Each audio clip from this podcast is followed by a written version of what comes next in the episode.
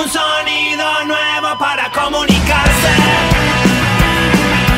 Junto a lo infinito. N. Tecnología y todo lo demás.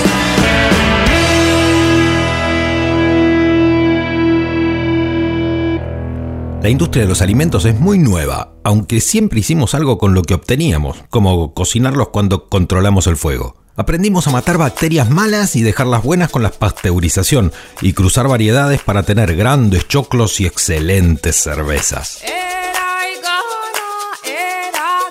Pero en algún momento cambiamos de procesos identificables a procesos complejos de producción de alimentos que se nos escapan en su alcance y tecnologías. Muchos alimentos se diseñan exclusivamente para cubrir deseos y caprichos, con la misma lógica que otros productos, se diferencian o bajan costos. El alimento barato, tan festejado por los que pregonan que vivimos en el mejor mundo que tuvimos hasta hoy, llega a más personas, pero su producción y su contenido es muchas veces dudoso. Primero, porque hay alimentos que parecen algo que no es. Segundo, porque están en el límite de lo que es, incluso de lo comestible. Tercero, porque se utilizan componentes para realizar algún atributo, algunos naturales y otros a partir de compuestos absolutamente impensados cuando los saboreamos. Cuarto, porque algunos se inventan y no serían posibles sin procesos industriales. Mejor obviamos algunos ejemplos. Así que viene de verso. Pero hay un quinto punto. Productos que se venden ilegítimamente, como el agua, el agua no es el sustituto saludable de las gaseosas, sino un elemento base para la vida, y por eso el acceso al agua segura es un derecho. Es decir, debe estar fuera de toda lógica de mercado. Volveremos fuerte sobre esto en otros episodios.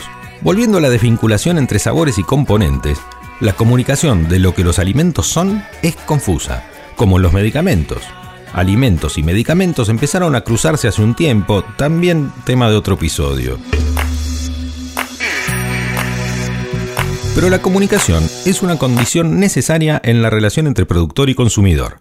Si la comunicación se falsea, la relación con el consumidor es un engaño. Cuando hablamos de comunicación hacia un mercado, caemos en la trampa de la libertad de elección del consumidor como escudo para justificar la persuasión basada en el impulso de consumo. Es un gran alimento para estos felices momentos. Dado que los alimentos ya no son transparentes, que no los podemos entender, como pasa en casi todas las tecnologías que nos rodean, la comunicación es central. Y dado que los alimentos son fundamentales para nuestra salud, la forma de comunicar no es un tema simple.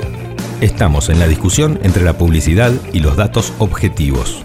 La ley de etiquetado avanza y tropieza y ahora avanzó un poco más en Argentina y busca avisar a los consumidores los excesos de, por ejemplo, azúcar o sodio que tiene un alimento.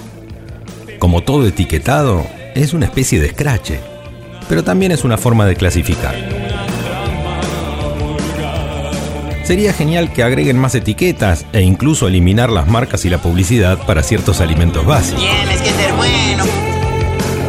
Por ejemplo, se pueden agregar etiquetas sobre componentes inesperados e incluso etiquetas para alertar que el sabor no está dado por el origen del alimento, sino que es un sabor fabricado. Fíjate que hay papas fritas con sabor a jamón serrano. Verso. Algo que parece miel, pero que no es. Verso. O salchichas que... Bueno, bueno, nada. Te prometo que nunca te haré daño. No existe.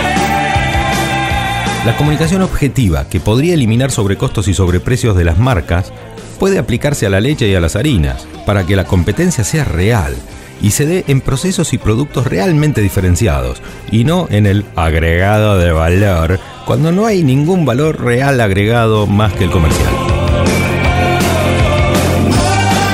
Esto, que parece una especie de manifiesto estalinista, en realidad es simplemente pelear por la libertad, que necesita la condición de la circulación honesta de la información.